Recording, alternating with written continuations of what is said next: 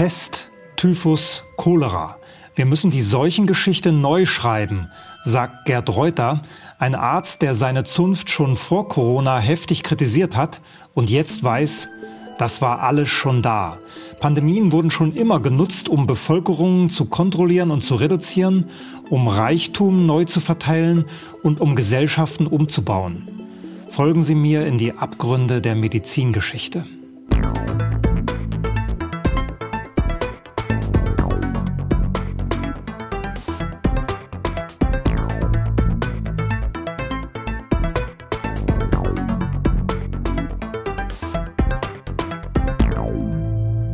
Gespräch.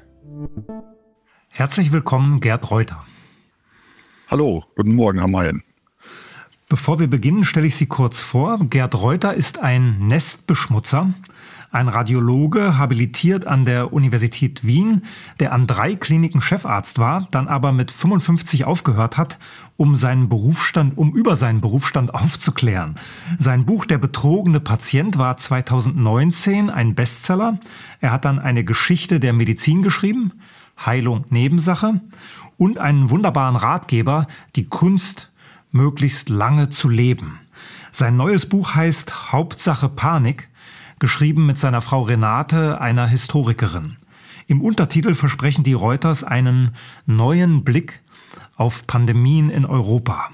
Herr Reuter, warum sollten wir uns für die Pest interessieren, für Typhus, für Cholera, für den englischen Schweiß, von dem ich vorher noch nie gehört hatte? George Orwell hat ja gesagt, wer die Gegenwart kontrolliert, kontrolliert auch die Vergangenheit. Und es ist ein ganz entscheidender Punkt, wie die Vergangenheit wahrgenommen wird. Das haben Adelsgeschlechter früher gewusst. Die haben ja gerne ihre Ursprünge möglichst auf Adam und Eva zurückgeführt. Oder wenn Sie heute sehen, die Dorf- und Städtejubiläen, die begangen werden, die reichen ja in der Regel so 800 bis 1000 Jahre zurück. Irgendeine Schenkungsurkunde oftmals sogar eine gefälschte Urkunde, die da vorgelegt wurde, aber die Besiedlung an den jeweiligen Orten, die ist tausende von Jahren älter. Da gibt es keine Dokumente, also nimmt man das nicht mehr. Das heißt aber, es ist in der Wahrnehmung dann angekommen, ja, wir leben da erst seit etwa 800 oder 1000 Jahren. Und bei den Seuchen, jetzt auch bei Covid-19, ist es ja auch ganz wichtig gewesen, diese historische Vergangenheit wieder hervorzurufen. Wäre es völlig neu gewesen, ohne dass die Menschen gewusst hätten, was überhaupt eine Seuche ist, dann wäre das schon halb so schlimm gewesen.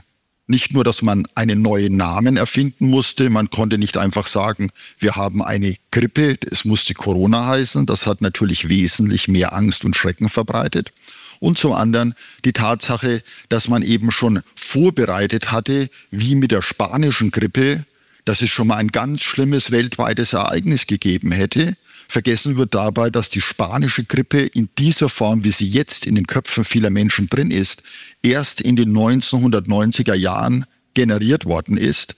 In der damaligen Zeit gibt es genügend Dokumente, wo man äh, nachlesen kann, dass äh, viele Menschen diese spanische Grippe als Zeitzeugen gar nicht mitbekommen haben das war kein weltweites Ereignis, das ist erst dazu gemacht worden. Und das ist eben der Punkt, die Gegenwart wird wahrgenommen, wie sie in der Vergangenheit vorbereitet wurde. Das ist interessant. Ich schreibe gerade an der Chronik meines Dorfes, ein ganz anderes, kleineres Thema, aber habe da die gleichen Probleme. Irgendein Priester hat halt in den 1930er Jahren angefangen, das alles aufzuschreiben und die anderen schreiben einfach ab, weil, es, weil, weil die, Dinge da liegen. Ne? In ihren früheren Büchern übernehmen sie noch die großen Erzählungen von der Pest 1347 zum Beispiel oder von der Berliner Cholerawelle 1831. Jetzt sagen sie, Vorsicht, die Seuchengeschichte ist voller Fake News. Ja, es ist ja nicht so, dass es nicht auch epidemische Krankheiten gegeben hat. Also da sind Leute an der Cholera in Berlin 1831 gestorben, das ist keine Frage. Es gab auch die Pest 1347, 48, da gibt es ja auch Berichte darüber. Nur es war eben jeweils nicht dieses Ausnahmeereignis. Wenn wir da erstmal das mit der Cholera nehmen, da gab es ja in den europäischen Städten im 19. Jahrhundert immer wieder in den Großstädten diese Cholera-Epidemien. Und bei diesen Cholera-Epidemien sind auch etliche tausend Leute jeweils in den Städten gestorben. Aber es war nicht so, wie die Wahrnehmung ist, dass man sagt, die ganze Stadt war äh, ein Kranken- und Todeslager gewesen. Also selbst bei der Cholera in Hamburg, die ja äh, groß äh, auch in den Medien aufgearbeitet worden ist, gab es zwar 17.000 Tote, aber bei 500.000 Einwohnern sind das natürlich trotzdem nur 3,5 Prozent. Und vor allem, was das Wichtigere ist, das waren eben nur Tote in den wirklich armen Kreisen. Das heißt also, die Mittelschicht und die Oberschicht, die hatten nicht die Angst. Das zeigen auch die Briefe von Zeitzeugen, die damals geschrieben hat, die sagen, ja, wenn wir keine Diätfehler machen, dann kann uns eigentlich auch gar nichts passieren. Die wussten ja, dass sie mit dem selbst wenn der Choleraerreger nicht bekannt war, gefährdeten Wasser eigentlich nicht in Berührung kamen. Und in Paris, wo eher die ganze Stadt 1832 betroffen gewesen ist, da hatte ja der Klerus und der Adel ein eigenes Aquädukt also eine andere Wasserversorgung als der Rest der Bevölkerung. Das heißt, äh, es war schon immer eine sehr selektive Angelegenheit, dass man sagen musste, krank geworden und gestorben sind doch in der Regel Menschen aus den armen Kreisen. Und das wird leider in der solchen Geschichte eben so nicht transportiert, wo ja gerne dieses Narrativ immer wieder betont wird, da käme der Schnitter tot und der würde alle gleichmäßig unabhängig vom Wohlstand treffen. Ja, bei dieser Hamburger Geschichte habe ich bei Ihnen gelesen, dass man ja einfach nur hätte Trink- und Abwasser trennen müssen, dass man das auch gewusst hat in den Kreisen, die die Mittel gehabt hätten, das zu tun, aber es bewusst nicht gemacht hat, um ein bisschen Bevölkerungsreduktion betreiben zu können und die Leute in Angst und Schrecken zu halten. Man kann das durchaus annehmen, denn es war ja damals so, dass äh, Teile der Bevölkerung, was heute Altona in Hamburg ist, das war ja damals jetzt nicht im selben Stadtgebiet, das gehörte ja mal zu Dänemark und dann eben äh, zu der Zeit äh, zu Preußen. Und die hatten eine Filteranlage, wo sie ihr Trinkwasser herbekommen haben. Äh, da gab es kaum Kranke und kaum Tote. Und äh, auf der anderen Seite der Elbe war das eben erheblich anders gewesen. Das heißt, das war vielen Leuten klar. Und es gab ja auch einige sozial engagierte Menschen aus der Oberschicht, den Baron Vocht beispielsweise, in früheren Jahrzehnten, der immer wieder die Bürgerschaft, den Rat der Stadt darauf hingewiesen und hat gesagt, wir müssen für die arme Bevölkerung etwas tun. Wir können die Leute nicht so in diesen Zuständen leben lassen. Aber man hat es laufen lassen. Das ist also das Mindeste, was man sagen muss. Und man ließ es offensichtlich auch darauf ankommen, denn man hat ja dann auch bei dieser Cholera-Epidemie in Hamburg mehrere Monate gewartet, bis man dieses abgekochte Wasser ausgegeben hat. Und die Menschen selbst konnten ja das Wasser gar nicht abkochen, weil die nicht mal Holz zum Heizen hatten. Sie haben gerade schon eine Quelle angedeutet, Briefe von Menschen, die damals gelebt haben und die überliefert worden sind. Worauf stützen sich der Arzt Gerd Reuter und die Historikerin Renate Reuter? Warum sollten wir ihnen glauben und nicht Wikipedia oder den Lehrbüchern? Ja, uns kann man deswegen glauben, weil wir unbefangene Sucher der Wahrheit sind. Wir haben keine Interessenkonflikte und haben äh, überhaupt kein Interesse daran, irgendeine Sichtweise äh, zu transportieren, äh, die gar nicht möglichst nahe an den Fakten ist. Das Problem ist bei der offiziellen Geschichtsschreibung, die wird ja immer von den Mächtigen einer Zeit geschrieben und die haben nun mal eine Interessenlage. Die Mächtigen einer Zeit möchten natürlich nie an irgendwelchen negativen Ereignissen schuld sein.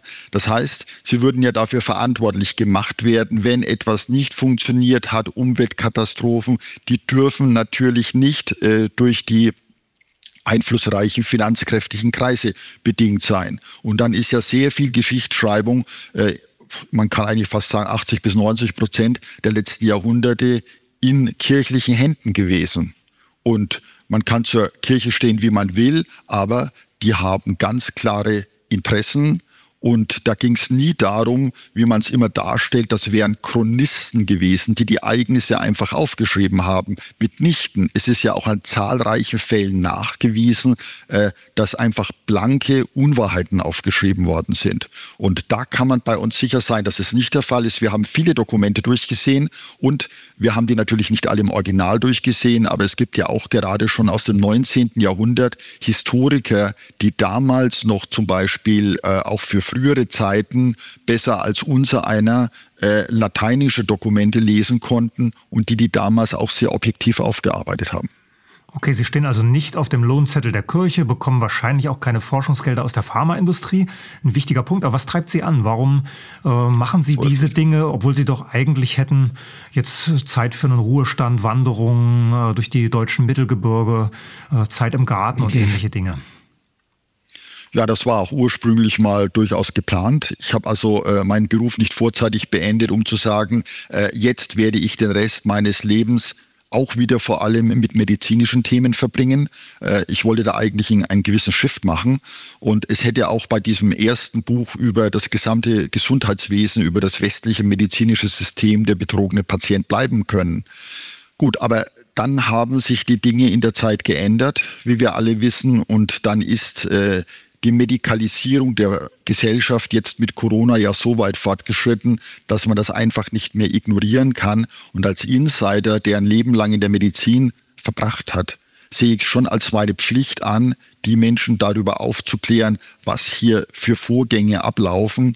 Äh, viele erkennen ja jetzt auch, äh, wie Wissenschaftsfälschung in allen Bereichen bei der Klimaforschung und sonst wo stattfindet, wo man als Mediziner eigentlich sagen muss, naja, uns überrascht das nicht so sehr, denn in der medizinischen Forschung die ja schon immer ganz stark unter dem Pharmadiktat stand, sind diese Manipulationen, dass man einfach mit Daten spielt und Unwahrheiten als Wissenschaft verkauft, leider seit Jahrzehnten an der Tagesordnung. Und die Suche nach der Wahrheit hat mich von Kindheit an umgetrieben, muss ich sagen. Und ich habe mir es zumindest bis zu meinen letzten Tagen auf die Fahne geschrieben, dass ich sage, das Wichtigste, was ich in meinem Leben im letzten Augenblick noch sagen möchte, ist, ich habe möglichst viel von dieser Welt verstanden. Wir kommen gleich noch zu den Details, zu den Dingen, die Sie mit Ihrer Frau jetzt in dem Buch verstanden haben, aufgeschrieben haben. Ich will trotzdem noch einmal nachfragen. Mediziner ist ja mittlerweile ein Massenberuf. Wir haben ein paar hunderttausend Menschen, die sich in diesem Bereich bewegen, ein paar hunderttausend Menschen, die sich auch Arzt nennen dürfen.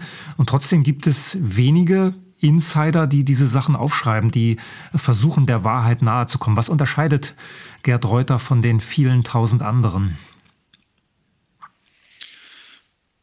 Bei Ärzten ist es ähnlich wie in anderen Berufen. 80 Prozent, 20 Prozent, diese Unterteilung stimmt ja häufig. 80 Prozent sind eher Mitläufer. Es sind maximal 20 Prozent, die eigentlich in ihrem Beruf aktiv gestalten und beispielsweise dann auch äh, agieren und nachdenken, wenn Dinge passieren, die irgendwelche Widersprüche auslesen. Also das ist schon mal eine Minderheit. Das andere ist, dass es natürlich bei den Ärzten ähm, eine zunftartige Ordnung gibt, die ja bis heute besteht. Das heißt eine Berufsordnung, wo man als Kritiker sehr schnell auch juristische Konsequenzen fürchten muss. Ich kann es Ihnen hier bei der Gelegenheit auch sagen, also meine Landesärztekammer äh, versucht mich derzeit auch zu rügen äh, mit der Begründung, dass kritische Aussagen über den Berufsstand von der Meinungsfreiheit nicht mehr gedeckt seien. Also das ist eigentlich eine katastrophale Argumentation, wenn man sagt, für jeden Berufsstand endet die Meinungsfreiheit dort, wo Kritik am Berufsstand geäußert wird. Damit ist die Meinungsfreiheit durch die Hintertür einfach abgeschafft.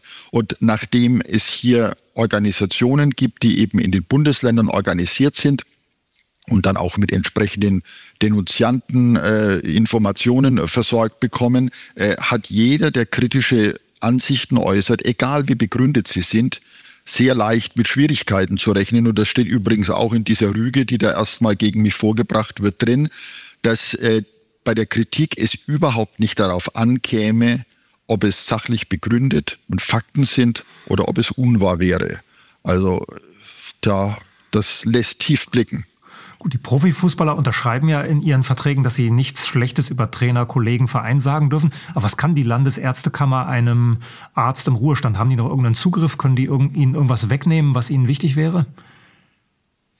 Ja, Sie können finanzielle Sanktionen aussprechen, Sie können ein berufsrechtliches Verfahren in die Wege leiten und Sie können einem die Approbation entziehen. Das heißt also, die Zulassung als Arzt tätig zu sein, äh, habe ich zwar jetzt nicht mehr vor, aber äh, wenn ich jetzt aus irgendwelchen Gründen äh, glaube, doch ein Pharmaprodukt zu brauchen, was rezeptpflichtig wäre, mhm. dann könnte ich es auch trotz meiner Ausbildung nicht mehr kaufen, weil ich dann keine Approbation mehr hätte. beispielsweise. Würde mich nicht wahnsinnig schrecken, sage ich mal. Äh, ich halte von diesen Produkten nicht so furchtbar viel. Aber äh, es ist einfach eine Sache, äh, wo man sagen muss, äh, dass eine erworbene Berufsqualifikation von anderen Menschen aufgrund angeblicher Unbotmäßigkeit entzogen wird, äh, das sind wirklich Zustände wie vor der Einführung der Menschenrechte. Ja, ich wollte mich gerade wundern, dass Sie in die Apotheke gehen und äh, sich so ein Medikament holen, weil ich ja bei Ihnen gelernt habe, dass 90 Prozent der Sachen überhaupt nichts nützen, sondern eher schaden und man, wenn man alt werden will, doch diese äh, Dinge eher meiden sollte. Ich will noch eine Frage stellen zu Ihrer Arbeitsweise. Sie haben schon ein bisschen gesagt, dass Sie in alte Bücher hineinschauen, gucken äh, bei Kollegen, die früher lateinische Dokumente und so übersetzt haben. Vielleicht können Sie noch ein bisschen mehr erzählen, wie Sie beide als Paar auch arbeiten. Suchen Sie dann nach Fehlern in äh, Medizingeschichten, nach Widersprüchen? Gehen Sie auch direkt zu den Quellen, in Kirchenbücher zum Beispiel, um äh, der solchen Geschichte auf die Spur zu kommen? Äh, eigentlich das eher nur in Ausnahmefällen, muss ich sagen. Also Primärquellen, die nach wie vor ja nur sehr mühsam zugänglich sind, äh, die müssen ja meistens erstmal in Archiven ausgehoben werden. Dann ist es so, dass in Archiven oft nur eine bestimmte Anzahl pro Tag zwei oder drei äh, Dokumente ausgehoben werden. Man muss da extra hingefahren sein. Also da könnte man so ein Buch, sage ich mal, in vielen Jahren kaum schreiben da muss man sich schon verlassen auf diejenigen, die das seriös bearbeitet haben. Äh, Leute, die eben ohne Tendenz äh, sich das durchgesehen haben und dann eben auch entsprechende äh, ja, Teile aus diesen Quellen beispielsweise zitiert haben. Hm. Und da kommt man dann natürlich, wenn man das ganze Bild zusammensetzt aus verschiedenen Seiten, kommt man ja erheblich weiter. Vor allem, äh, wenn man sieht, dass das offizielle Geschichtsnarrativ das man ja auch immer überprüfen muss, gar nicht belegt ist. Und dass diejenigen, die das vertreten, keine Quellenangaben haben. Sieht man übrigens auch schon, wer sich mal nur ganz oberflächlich mit Wikipedia befasst, dass gerade je älter die Gestalten sind, je länger die Ereignisse zurückliegen, da wird einfach geschrieben, Zeile für Zeile und es ist überhaupt keine Fußnote. Also überhaupt kein Beleg dafür da, während äh, wenn Sie irgendwas Kritisches schreiben, zum Beispiel über die Hexenverfolgungen und schicken das an Wikipedia, äh, dann wird ständig nachgehakt, ja, können Sie nicht jede Zeile mit irgendeinem Beleg versehen. Wikipedia selbst macht das nicht.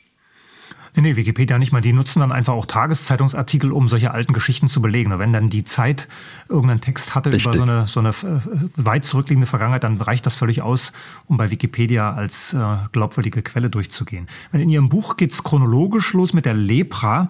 Gerd und Renate Reuter sagen, Lepra war die Blaupause für Covid-19. Das müssen Sie erklären. Ja, man muss zunächst mal sagen, bei der Lepra, das wird immer so als fixe Diagnose hingestellt. Das gilt auch für die anderen Erkrankungen der Seuchengeschichte. Und deswegen lehne ich auch alle bisherigen Seuchengeschichten ab. Äh, man tut so, als wäre die Diagnose jeweils sicher. Nicht nur, dass man ja damals keine Krankheitserreger nachweisen konnte, auch von den Symptomen gab es ja nicht mal klare Konstellationen. Wir wissen, dass Geschlechtskrankheiten wie die Syphilis im 19. Jahrhundert nicht eindeutig diagnostiziert werden konnten. Da hat man ganz unterschiedliche Diagnosen gemacht. Und auch im 18. Jahrhundert Masern, Scharlachrödeln wurde nicht getrennt. So, und bei der Lepra ist es so, da hat man sich ja auch auf entweder ganz obskure Tests verlassen, also zum Beispiel, äh, dass man Asche auf den Urin gestreut hat und hat geschaut, ob die Asche da drin untergeht. Oder den Blutkuchen mit heißem Wasser übergossen hat. Das waren also Kennzeichen. Und das andere waren natürlich irgendwelche Hauterscheinungen, wovon wir wissen, dass Hauterscheinungen sehr unspezifisch sind. Das heißt also, egal ob sie Flecken, Pusteln, Papeln haben oder ob ihnen wie bei der Lepra jetzt irgendwelche oberflächlichen Hautanteile abfallen, also Stücke der Nase oder vom Ohrläppchen. Das war ja das Erschreckende bei der Lepra gewesen. Das kann eben auch bei anderen Krankheiten entstehen, also zum Beispiel bei gewissen Formen der Tuberkulose, aber auch durch Therapien. Und das wird äh, in der Medizingeschichte völlig übersehen. Gerade zu der Zeit der Lepra im Mittelalter waren Quecksilbersalben noch aus der Antike her sehr verbreitet. Hauterscheinungen hieß mal eine quecksilberartige Salbe einschmieren. Und wenn man das eben mit einer entsprechenden Dosis und Häufigkeit gemacht hat, hat man genau die Hauterscheinungen, die dann später als Lepra klassifiziert sind. Das heißt also, man konnte sich selbst zu einem Lepra-Patienten machen, ohne dass man das wollte. Aber man konnte natürlich auch durch solche verordneten Therapien jemand zu einem Lepra-Patienten kreieren. Und die Lepra hatte eben damals schon massiv wirtschaftliche Konsequenzen. Das heißt, ähnlich wie bei Covid-19, wo es ja nicht nur um eine angeblich medizinische Seuche ging, sondern wo man sagen musste, ja, da waren sofort Ausgangsbeschränkungen, da waren massive Geldflüsse im Spiel und das war bei der Lepra eben auch gewesen. Denn wer als Lepra kranker diagnostiziert worden ist, der ist ausgeschlossen worden aus der Gesellschaft, der soziale Tod. Und das heißt, dass er eben all seinen Besitz verloren hat. Und der Besitz war ähnlich wie bei irgendwelchen Aktienverlusten heute, der war ja nicht weg, der hat nur die Tasche gewechselt. Und das ist an die Tasche von anderen in der Oberschicht, in der Stadt oder auch häufig an den Klerus gegangen. Von daher war die Lepra natürlich eine Diagnose, äh, wo man erstens mal unmissliebige Leute einfach loswerden konnte in der Gesellschaft. Deswegen waren da auch durchaus prominente Personen im Gemeinwesen betroffen. Und das andere ist, äh, dass man damit eben auch zu Reichtum kommen konnte, weil derjenige hatte dann schließlich in der Lepra gar nichts mehr. Und das ist so ein Aspekt, der in bisherigen solchen Geschichten immer stark vernachlässigt worden ist. Es geht hier nicht in erster Linie um eine Krankheit, es geht um die sozialen Konsequenzen. Ja, der soziale Tod damals hat ja tatsächlich bedeutet, ausgeschlossen zu sein. Es gab diese Lepra-Häuser außerhalb der bestehenden Siedlung. Heute ist sozialer Tod ein bisschen anders. Wir können ja weiter rumlaufen äh, unter den anderen, aber werden halt nicht mehr eingeladen, nicht mehr beachtet, äh, ausgeschlossen über Cancel Culture und solche Dinge. Naja, das wird aber durchaus schlimmer, wenn Sie sich jetzt überlegen, Gesundheits-ID, äh, die funktioniert einfach nicht mehr. Äh, sie versuchen in den Lebensmittelladen zu gehen und äh, bei ihrem QR-Code, den sie da äh, zeigen sollen, der funktioniert nicht, weil erkannt wird, dass Sie aus irgendwelchen Gründen da keine Lebensmittel mehr kaufen dürfen. Sie müssen sich das auch nur bei der Bankkarte ja vorstellen. Sie können plötzlich einfach kein Geld mehr abheben. Also das ist ein sozialer Tod. Da leben Sie dann nicht mehr in einem Feldlager vor der Stadt, aber Sie können in dieser Stadt veritabel zugrunde gehen. Ja, wenn ich Ihr Buch richtig verstanden habe, dann wurden Krankheiten wie die Lepra benutzt, um Gesellschaften umzubauen, um Macht auszuweiten, um Reichtum neu zu verteilen, wie Sie das gerade schon skizziert haben. Wie kommen Sie bei den, bei den anderen Krankheiten zu dieser Diagnose?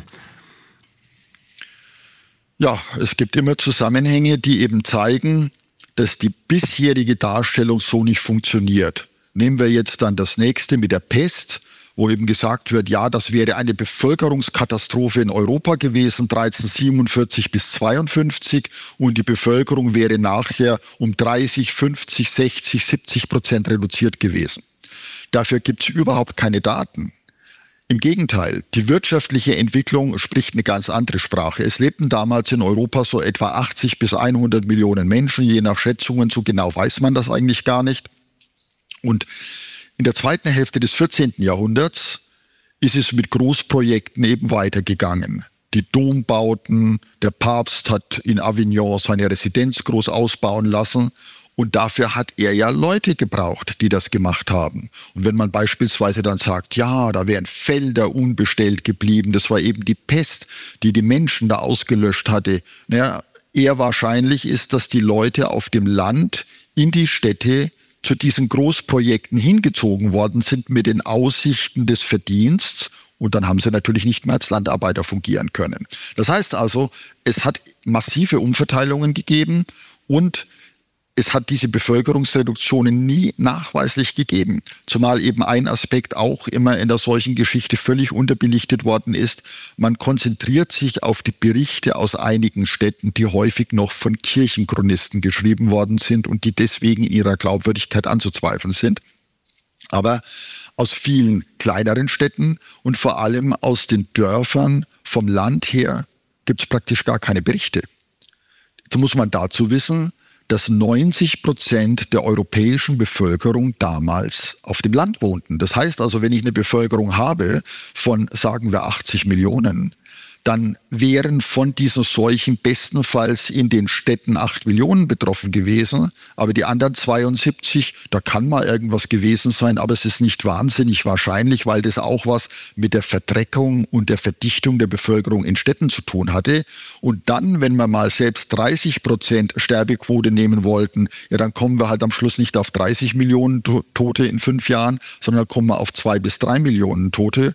Und wenn man dann weiß, dass äh, heute stirbt ja, stirbt ja etwa ein Prozent der Bevölkerung jedes Jahr, damals mindestens drei Prozent der Bevölkerung jedes Jahr gestorben sind, äh, dann stellt sich am Schluss heraus, dass vielleicht überhaupt keine Übersterblichkeit da gewesen ist.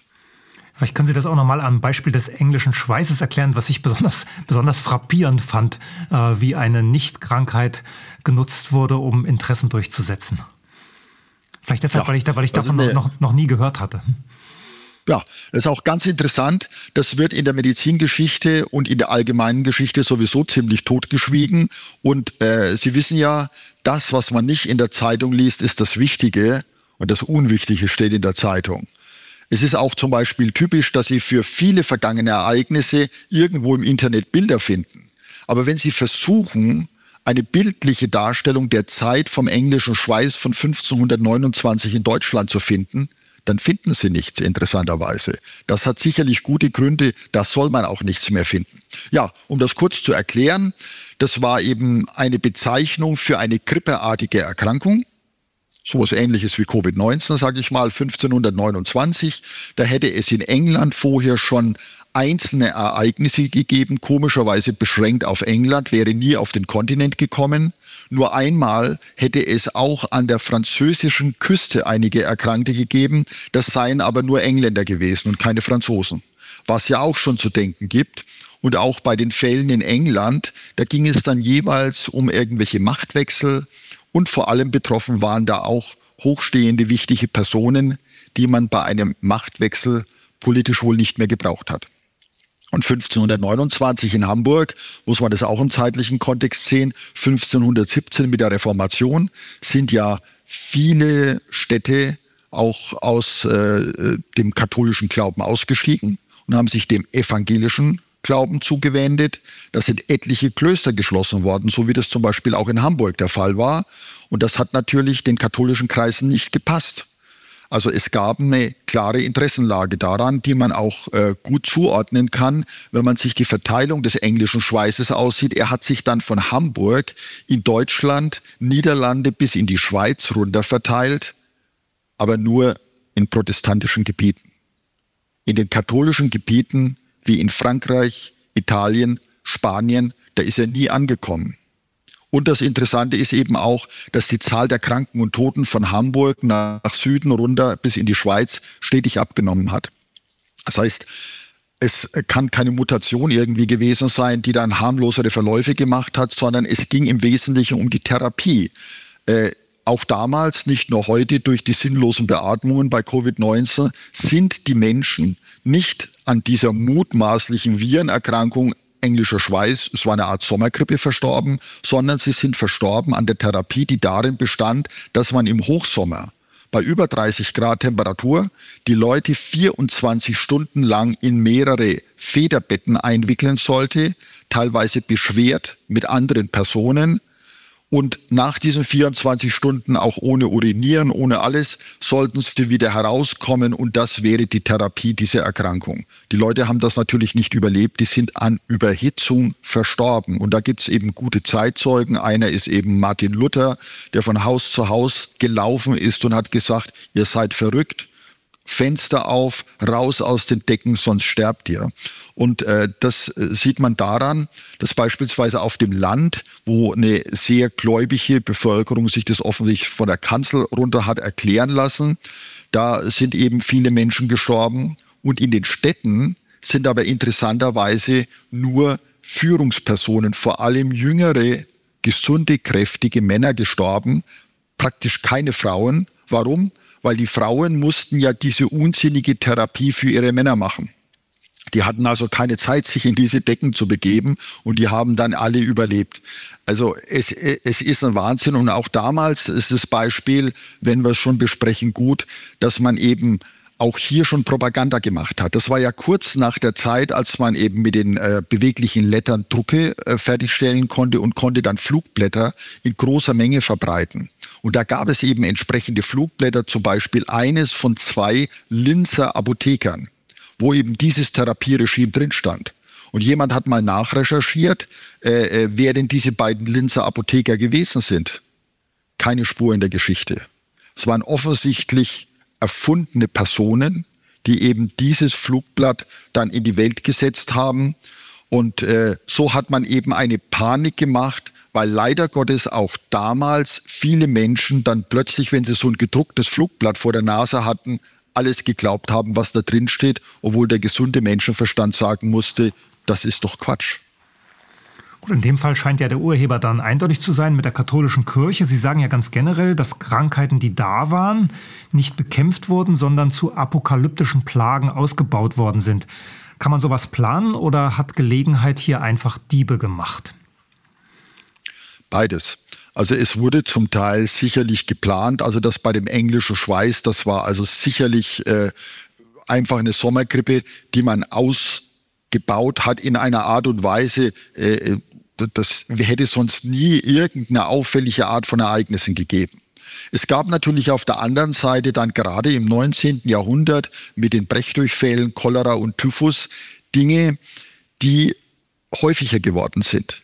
Wir wissen im Sommer, gerade äh, wenn Nahrungsmittel verderben, wenn die Hygiene schlecht ist, das Trinkwasser nicht sichergestellt ist, dass nicht beispielsweise irgendwelche Tierkadaver drin liegen können, immer wieder Menschen krank werden müssen.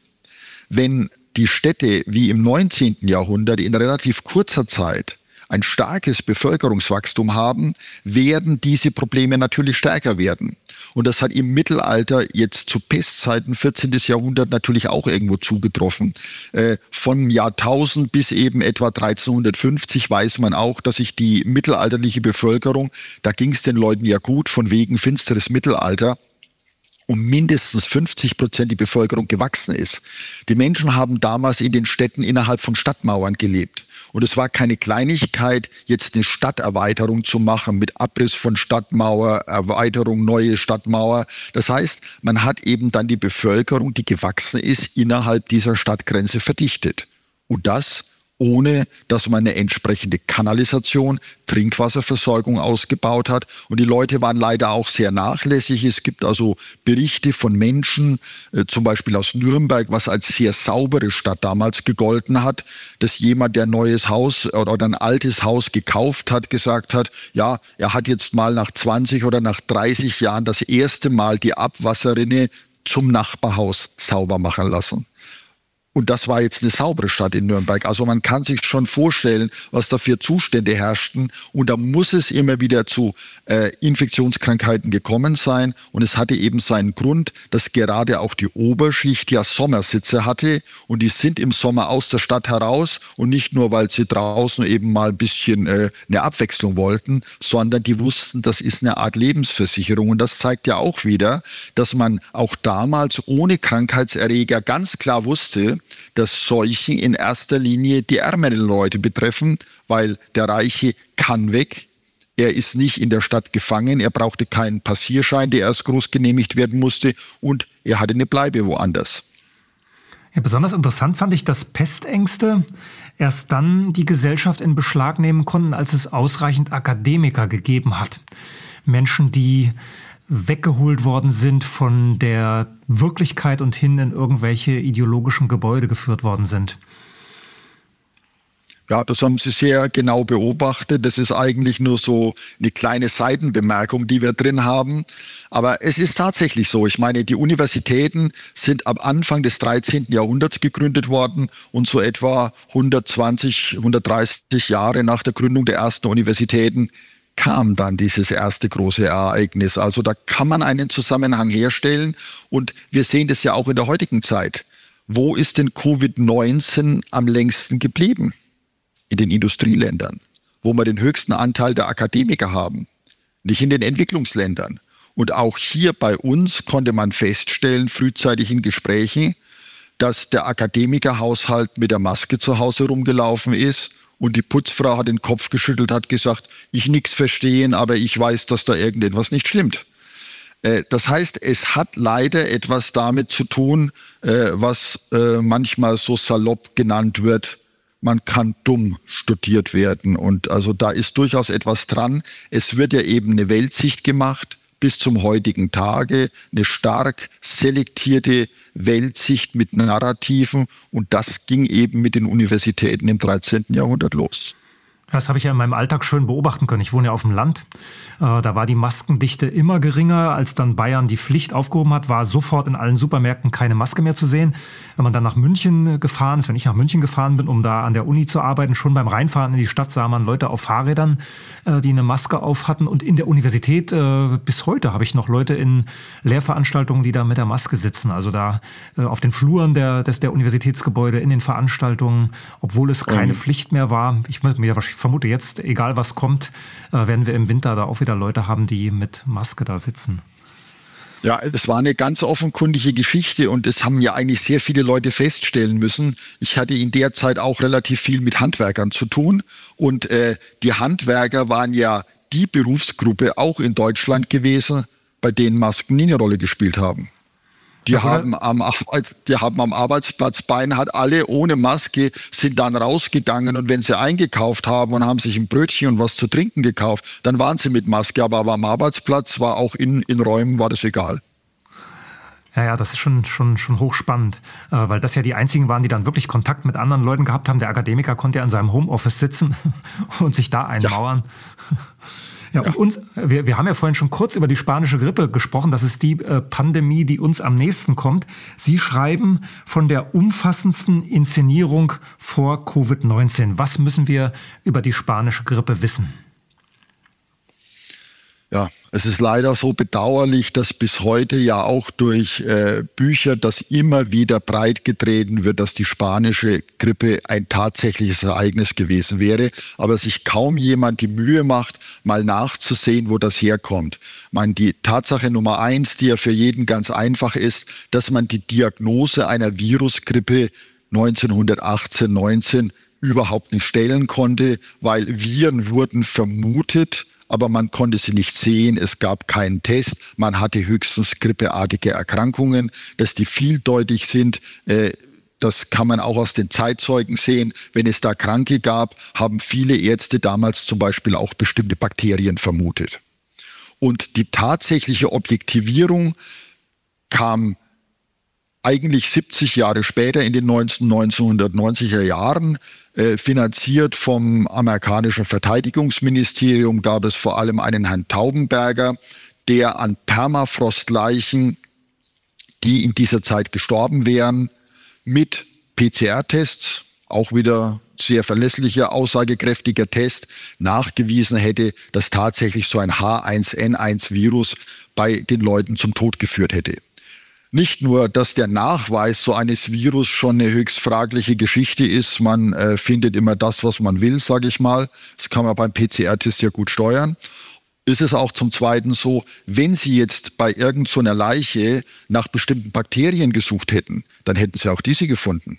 Aber die Kausalität ist ja damit überhaupt nicht geklärt. Und dann sind das einige wenige, 10, 15, 20 Leichen. Und dann hat man gesagt, okay, in der Zeit 1918 bis 23 haben alle Leute, die gestorben sind, mehr oder weniger die spanische Grippe gehabt.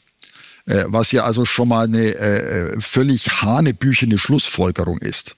Zumal man das kann man auch in älteren Büchern schön nachschauen, findet, dass der Begriff der spanischen Grippe, der stammt schon aus der damaligen Zeit, weil eben in Spanien erstmal über grippeartige Ereignisse berichtet wurde, wo die Spanier gar nichts mehr mit den äh, Kriegsereignissen da zum Ende des Ersten Weltkriegs zu tun hatten. Aber damals noch drin steht, die spanische Grippe war eben zum Ende des Krieges Winter 1917, 18. Heute ist die spanische Grippe 1918 bis 1923 über fünf Jahre ausgedehnt. Das stand die ganzen Jahrzehnte in keinem Buch drin. Wenn man auch Arztbiografien aus der Zeit liest, dann beschreiben die ihre Erlebnisse und alles Mögliche. Die spanische Grippe kommt nicht vor. oder jemand wie der Rohkostpionier, der Bircher Benner, der eben ein Spital in der Schweiz betrieben hat und der gesagt hat, ja, ich hatte auch so etwa 150 Patienten mit der Diagnose spanischer Grippe. Bei mir ist kein einziger gestorben. Was hat er gemacht? ja, wahrscheinlich auch Birchermüsli verabreicht, aber vor allem eben äh, frische Luft. Es gab keine spezielle Therapie, er hat auch nichts weiter gemacht. Das heißt, es war keine wirklich ernstzunehmende Erkrankung. Und dass am Ende eines zermürbenden Vernichtungskriegs auf beiden Seiten viele Menschen krank sind und krank werden müssen, es gibt ja die Beispiele, also zum Beispiel auch der äh, Nobelpreisträger Wilhelm Konrad Röntgen, der ja zur Oberschicht gehört hat, der hat in dieser Zeit 30 Kilo an Gewicht verloren, weil einfach nicht mehr zu essen da war. Und unter diesen Umständen muss die Zahl der Erkrankungen zunehmen. Und das hat eben nichts mit einem Erreger zu tun. Und das ist ja bis zum heutigen Tag das Narrativ, dass Infektionskrankheiten in erster Linie ein Problem vom Krankheitserreger wären, was aber überhaupt nicht stimmt. In erster Linie ist es abhängig vom Zustand eines Menschen. Und das wird eben mit dieser ganzen Seuchengeschichte, deswegen kritisiere ich ja auch die bisherigen Darstellungen so, wird das eigentlich völlig konterkariert, weil es ist gar nicht gerechtfertigt, dann über Krankheitserreger zu sprechen Verbrechen, die man damals nicht nachweisen konnte und gleichzeitig zu sagen, an denen wäre es gelegen. Man muss über die sozialen Umstände sprechen. Sie haben ja gerade schon US-Forschungsgelder erwähnt, mit denen sehr viel später das Narrativ von der spanischen Grippe platziert worden ist. Es gibt ja auch diese Geschichte, dass Impfungen äh, am Ende des Ersten Weltkriegs schon eine Rolle gespielt haben könnten, von US-Geheimdiensten an Spezialeinheiten verabreicht, die dann nach Europa verlegt worden sind und dort dieses, äh, diese Krankheit äh, verbreitet haben sollen. Was halten Sie von dieser Geschichte? Ja, das kann man als gesichert betrachten. Das wird ja sogar in offiziellen Narrativen zugegeben.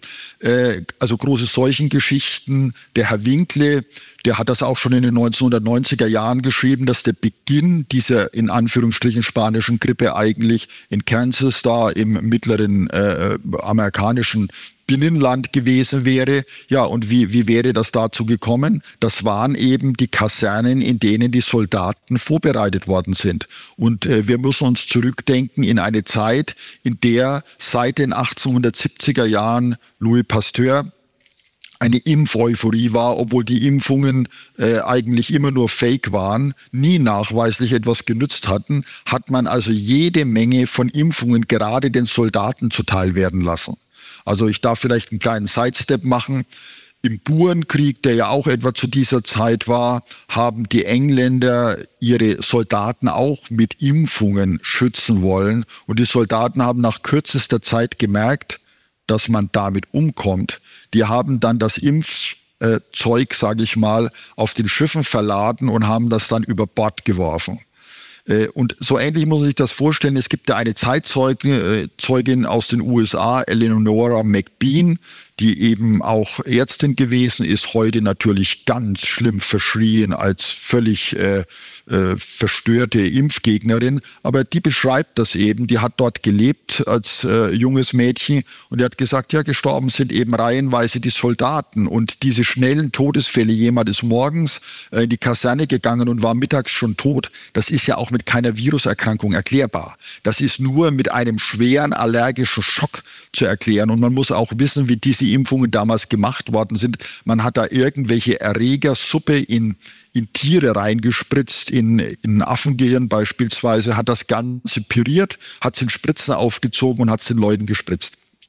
Also ich meine, äh, das, das konnte nur zu Schäden gekommen sein und es ist ja auch nicht erklärbar, wie dann eben von den amerikanischen Soldaten dann auf äh, die andere Seite des Krieges, auf die deutschen Soldaten da irgendwie eine Ausbreitung möglich gewesen wäre äh, und kranke Soldaten hätte man ohnehin dann nicht an der Front eingesetzt. Also die ganze Verteilung ist einfach Hanebüchen. Es gab Grippeerkrankungen, zum Beispiel zu dieser Zeit auch in New York gab es eine steigere Grippeepidemie im Winter 17, 18, über die wurde aber nicht geschrieben. Äh, die hat man auch damals nicht als spanische Grippe komischerweise bezeichnet. Und was eben auch so schön ist, dass man äh, diesen Horror ja bis 1923 durchgezogen hat. 1922 ist ja der letzte österreichische Kaiser, äh, Karl, im Exil auf Madeira gestorben angeblich auch an der spanischen Grippe. Er hat sich einfach eine Erkältung zugezogen, eine leichtfertige Erkältung, sag ich mal, und hat dann in einem feuchten Haus gewohnt und ist daran gestorben. Da gibt's Bilder von der Beerdigung und auf dieser Beerdigung stehen Menschen dicht bei dicht. Da hat niemand eine Maske auf. Das heißt, diese Maskenbilder, die insbesondere von amerikanischen Polizisten gezeigt werden, falls sie nicht irgendwie nachträglich frisiert worden sind, was ich bei einigen Bildern auch für sehr wahrscheinlich halte, äh, das war ein Minderheitenprogramm. Also äh, die Masken waren damals schon kein Schutzprogramm und haben sich schon damals nicht durchgesetzt. Beim Militär haben wir auch eine Parallele zur Duldungspflicht äh, bei der Bundeswehr jetzt in der aktuellen Krise. Ja, egal ob 2020, 1347, 1831, die meisten Ärzte haben mitgemacht. Woran liegt das? Ich sagte vorhin schon, es ist eben diese Mitläufer, ja, Einstellung, die bei vielen besteht. Wir machen das, was üblicherweise gemacht wird. Äh, dann bekommt man keinen Ärger. Dann eben diese zunftartige Organisation. Und dann ist der medizinische Beruf nun mal seit Jahrhunderten gegenüber anderen Berufen noch etwas autoritärer strukturiert gewesen. Also diese ganz klaren äh, Unterteilungen gab es ja bis vor kurzer Zeit, dass eben Chefärzte, Professoren irgendetwas gesagt haben. Bereits die nächste Riege, die Oberärzte haben geschwiegen und schon gar die Assistenzärzte oder die Ärzte in Ausbildung, obwohl die vielleicht eine wichtige und richtige Beobachtung gemacht hätten. Man sagte nichts, weil man damit wusste, dass man eigentlich seine Karrierechancen vertan hatte. Da gibt es ja viele Aussagen, äh, die überliefert sind, also zum Beispiel der Ferdinand Sauerbruch, der hatte ja auch mal den Herrn Forsmann. Herr Forsmann war damals noch ganz junger Assistenzarzt. Der hat als erster einen Katheter über eine Ellenbogenvene ins Herz geschoben. Also sozusagen derjenige, der die Grundlagen auch mitgeschaffen hat für die heute so übliche und verbreitete Herzkatheteruntersuchung. Und damals äh, hat er gesagt, mit solchen Zirkuskunststücken kann man eben im Zirkus vielleicht auftreten. Aber damit hat man an der deutschen Universität nichts verloren. Und ein anderer, wo er sich auch beworben hat, hat gesagt, Menschen, die so etwas wie Sie machen, die landen früher oder später im Gefängnis. Ja, mit dem Zirkus fand ich ohnehin interessant, dass in früheren Zeiten Ärzte vor Publikum operiert haben und es da auch um Tempo ging. Ja, äh, ist auch so ein bisschen entlarvend, äh, dass es eben im 19. Jahrhundert, als man die Narkose vergessen hatte, obwohl es die im Mittelalter eigentlich immer die ganze Zeit mit Opiaten, also Opium und anderen Substanzen hätte man immer Menschen von einer schweren Körperverletzung betäuben können, man das auch unter dem Einfluss der Kirche, muss man sagen, nicht gemacht hat. Und dann war eben nur die Geschichte, wenn man jetzt ein Bein abschneidet, dann muss das möglichst schnell gehen. Und dann hat man halt gesagt, okay, 20 oder 30 Sekunden muss das Ganze erledigt sein und er kriegt irgendein Holz oder ein Tuch zum draufbeißen. Das muss ausreichen. Aber, wie Sie richtig bemerken, eben man hat das in der Öffentlichkeit gemacht. Das heißt, man sieht daran, äh, von privaten Gesundheitsdaten hat man damals nichts gehalten und jetzt soll es ja offensichtlich wieder so werden, nicht? Dass also private Gesundheitsdaten dann äh, freizügig über die Versicherungen weitergegeben werden und jeder alles wissen kann über jemand anders und natürlich auch gegen ihn einsetzen kann. Ja, das mit der Kirche müssen wir kurz erklären. Da hat man diese Schulderzählung, dass man also selber verantwortlich ist dafür, dass man jetzt krank geworden ist und man hat Schmerz als Strafe für den Sünder. Insofern ist das Interesse der Kirche an Operationen ohne Narkose erklärbar. Und auch das Interesse, ja. überhaupt, überhaupt diese Pandemieerzählung voranzutreiben, weil man dann ja immer von der göttlichen Allmacht reden konnte, die jetzt halt die Sünder straft. Ja, also es war entweder die individuelle äh, äh, Strafe für jemanden, der selber durch seinen unliederlichen Lebenswandel äh, diese Strafe provoziert hätte oder bei den Seuchen, dass man gesagt hat, na ja, das liegt halt daran, das Menschengeschlecht an sich ist sündig. Erbsünde und durch die Erbsünde kommt es eben zu solchen äh, weitgreifenden Ereignissen. Und da sind wir ja letzten Endes mit der Erzählung, ich darf mal kurz da den, die Querverbindung machen zum CO2, sind wir ja auch nicht weit weg.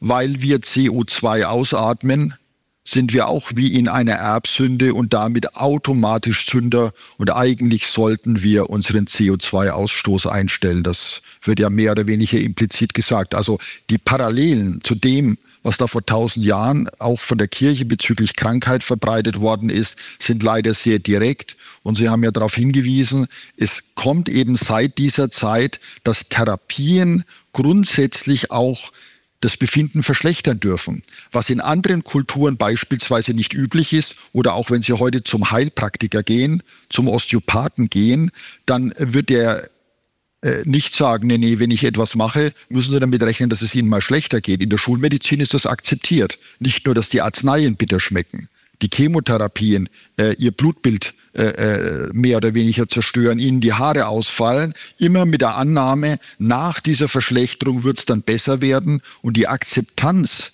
ist erstaunlich hoch. Wir haben das jetzt auch äh, bei den ganzen Impfschäden gesehen, dass man eben sogar noch frecherweise sagt, ja, wenn es jemand nach so einer Injektion schlecht geht, ist es nur ein Zeichen, dass das auch eine besonders wirksame Substanz wäre. Also diese Gleichung, dass Wirksamkeit automatisch mit Schäden verbunden ist, das ist wirklich eine Spezialität der christlichen Medizin im westlichen Abendland, muss man sagen. Also in anderen Kulturen gibt es sowas nicht.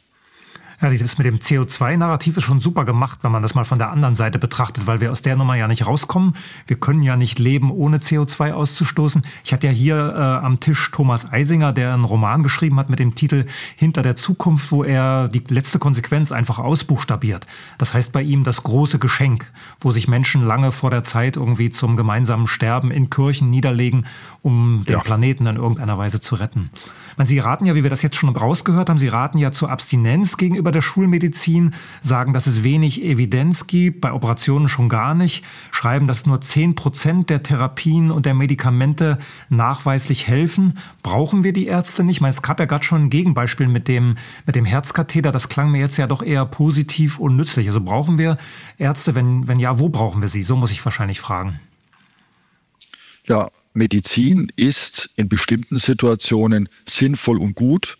Und die hat es ja immer irgendwie gegeben. Also in ganz uralten Zeiten, wenn man sich ein Bein gebrochen hat, äh, wenn man sich eine offene Verletzung zugezogen hat und hat daraus geblutet, ja, da, das waren die Anfänge der Medizin gewesen, um das zu versorgen. Und das ist auch heute nicht nur bei Unfällen, auch bei anderen Erkrankungen.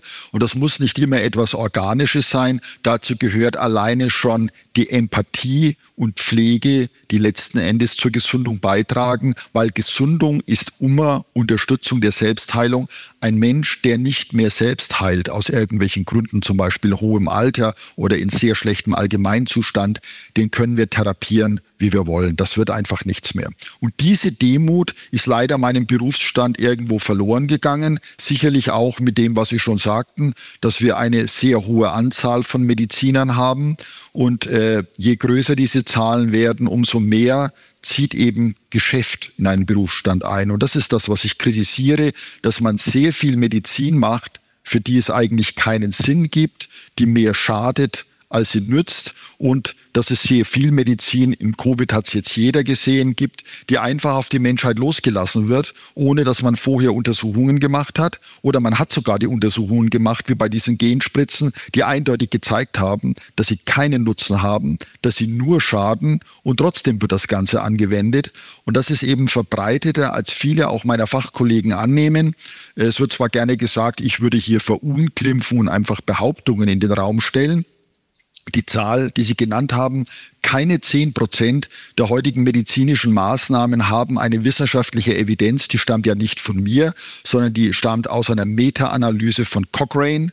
Die ist mal vor über zehn Jahren gemacht worden, ist jetzt im letzten Jahr nochmal wiederholt worden. Und da kommt eben heraus, dass von 1500 etablierten medizinischen Therapien nicht mal sechs Prozent einen nachgewiesenen Nutzen haben. Aber über ein Drittel dieser Maßnahmen einen nachgewiesenen Schaden.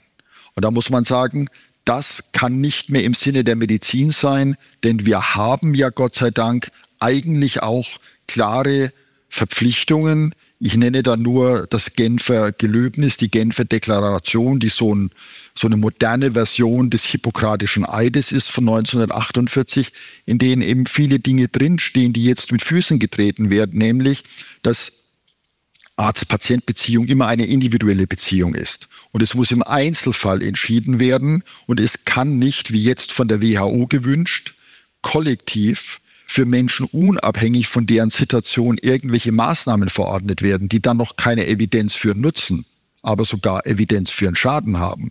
Und in dieser Situation sind Ärzte auch immer gefordert, sich vor ihre Patienten zu stellen, sie vor staatlicher Willkür zu schützen. Das steht in der Genfer Deklaration drin.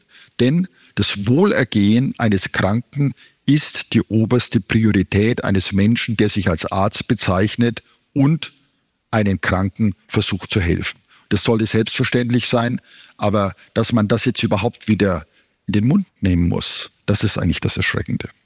Ich wollte jetzt eigentlich fragen, woran wir einen guten Mediziner erkennen, aber Sie haben jetzt indirekt die Antwort schon gegeben. Beziehungsqualität ist wahrscheinlich der Weg. Ja, aber im guten Mediziner kann sich Ihnen auch noch etwas direkter sagen, erkennt man daran, dass er beispielsweise immer grundsätzlich darüber aufklärt, dass man im Fall einer Krankheit auch einfach nichts tun kann. Und nicht jemand sagt, wie das oft genug passiert, ja, dann werden Sie sterben dann werden sie querschnittsgelähmt sein. Erstens mal sind diese Prognosen völlig unseriös. Niemand kennt die Zukunft. Viele Sachen stimmen überhaupt nicht. Und das Zweite ist eben, dass man immer die individuelle Situation sehen muss. Dass also auch eine sinnvolle Therapie, zum Beispiel beim Darmverschluss eines Menschen, wo eine Operation die einzige Lebensrettung wäre, ein Mensch mit 80 Jahren, der sein Leben gelebt hat, sagen kann, Herr Doktor, ich möchte das jetzt nicht mehr. Ich weiß, dass ich dann jetzt innerhalb von ein, zwei Tagen sterben werde. Ich habe den Frieden mit mir gemacht. Ich kann das jetzt gut tun. Und bevor andere Unwägbarkeiten kommen, möchte ich das so haben. Das ist die Entscheidung, die der Patient zu treffen hat. Und das muss man immer offen lassen. Also äh, Ärzte, die sich anmaßen, für Patienten zu entscheiden, äh, ohne zu sagen, ich biete Ihnen diese Möglichkeiten an, keine Behandlung, es gibt bestimmte Alternativen, ich kann Ihnen die Vor- und Nachteile nennen, aber Sie entscheiden, weil Sie sind der Kranke, der auch die negativen Konsequenzen auszubaden hat. Und wenn das passiert im Gespräch, dann weiß jemand, dass er beim wirklich guten Arzt ist. Ja, was halten Sie von Krankenversicherungen? Man, das ist Jahr 1883, Einführung der Krankenversicherung in Deutschland wird ja als Schlüssel für den Sozialstaat beschrieben in der herkömmlichen Geschichtsschreibung. Bei Ihnen habe ich die Formel gefunden, das sei der Schlüssel zur Geldtruhe für den medizinisch-industriellen Komplex gewesen. Ja, das ist auch genau der Punkt, auf den es ankam, denn damals hat der medizinisch-industrielle Komplex Fahrt aufgenommen.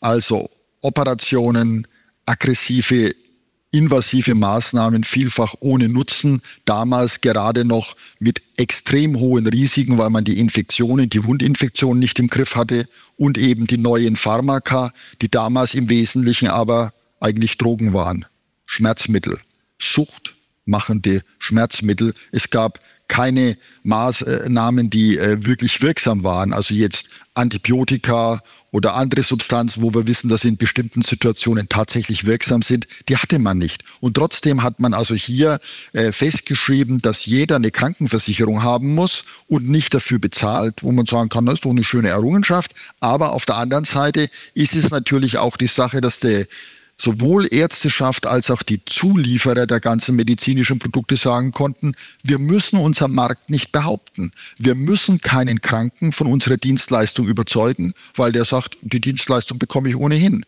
Und das ist ja das, was wir heute erleben. Und bei Covid-19 war ja nochmal die Bestätigung.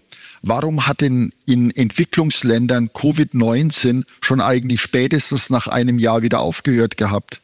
Na, weil die Menschen ohne Sozialversicherungen sich ein Zuhausebleiben mit einem positiven Test alleine gar nicht leisten konnten.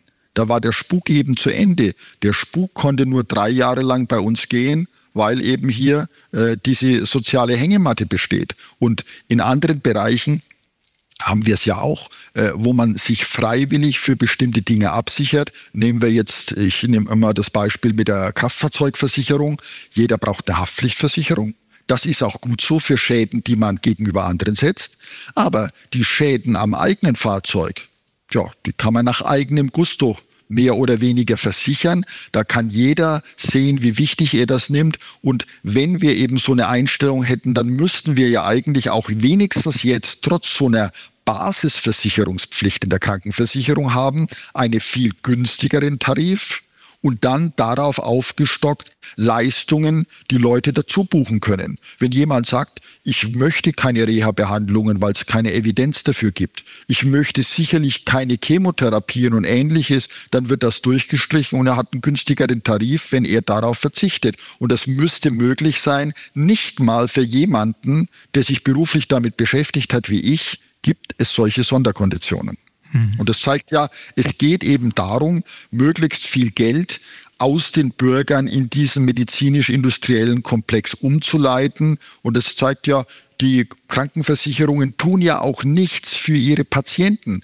Äh, ich hatte jetzt erst den Fall, wo zu Unrecht, wo ich ein Gespräch mit einem Kollegen geführt habe, nur ein Gespräch, wo ich ihn über die Genspritze informiert habe die dortige Praxis einfach sieben Abrechnungsziffern auf meine Karte gezogen hat. Und äh, das wurde mir dann in Rechnung gestellt, beziehungsweise meiner Krankenkasse. Da habe ich gesagt, das stimmt überhaupt nicht. Da hat die Krankenkasse gesagt, ja, wenn der Arzt das aber abgerechnet hat, dann stellen wir das in Rechnung und bezahlen das. Habe ich gesagt, Moment, ich sage Ihnen aber, das hat nicht stattgefunden. Haben die gesagt, es interessiert uns nicht. Hm. Sie zahlen einfach. Und das sind genau die Beispiele. Da gibt es viele, die auch äh, in Krankenhausaufenthalten bezahlt äh, äh, oder darüber berichtet haben, dass Leistungen als Privatversicherte, wo sie eine Rechnung nochmal gesehen haben, Leistungen gefunden haben, an die sie sich überhaupt nicht erinnern können. Eine Überprüfung durch die Krankenkasse findet eben allenfalls stichprobenhaft statt oder vielfach eben gar nicht. Es wird bezahlt und am Schluss die Beiträge erhöht. Ja klar, Sie als Privatversicherter, genau wie ich, können natürlich sehen, was da in Rechnung gestellt wird. Das gilt ja für 90 Prozent der Leute nicht, die einfach äh, vom System durchgezogen werden, ohne dass sie jene die Möglichkeit haben, Rechnungen zu überprüfen. Ja, Ihr, Bu Ihr Buch über die Seuchengeschichte endet ja mit einer Art Mini-Ratgeber. Was können wir tun, um gesund zu bleiben? Was kann der Einzelne tun, um die Zahl der Opfer gering zu halten, wenn die nächste Seuche ausgerufen wird? Ja, man kann es ganz kurz machen vor Pandemien braucht niemand Angst zu haben. Es hat noch nie eine Pandemie gegeben und es wird auch keine geben. Denn es ist biologisch erklärbar. Ein Krankheitserreger, der schwere Krankheitsverläufe macht, der kommt nicht weit, weil er zu viele Leute schwer krank macht und umbringt. Wenn man Ebola als eigene Krankheit glaubt, worüber man auch extra reden könnte, sieht ja jeder, dass es komischerweise nie eine Ebola-Pandemie gegeben hat weil eben so ein Krankheitsbild dann nicht weit kommt. Weit kann nur ein Krankheitsbild kommen wie eine Grippe, wie eine Erkältung, die eben leicht ist. Aber eine leichte Erkrankung für die meisten Menschen ist eben kein Problem. Und wenn jemand sagt, da kann man auch dran sterben. Natürlich, man kann an jeder Erkrankung dran sterben, aber das liegt nicht am Krankheitserreger, sondern das liegt eben an der Zustand am Zustand des Menschen. Und äh, äh, da müssen wir einfach nur sehen, wie viele Menschen üblicherweise sterben. Und die Statistiken haben ja auch klar gezeigt, gerade bei so Erkrankungen wie Covid, wenn man es als eigene Krankheit überhaupt sehen will, äh, sind weniger Menschen gestorben als bei früheren Grippesaisons mit Influenza. Also davor braucht man schon mal gar keine Angst zu haben.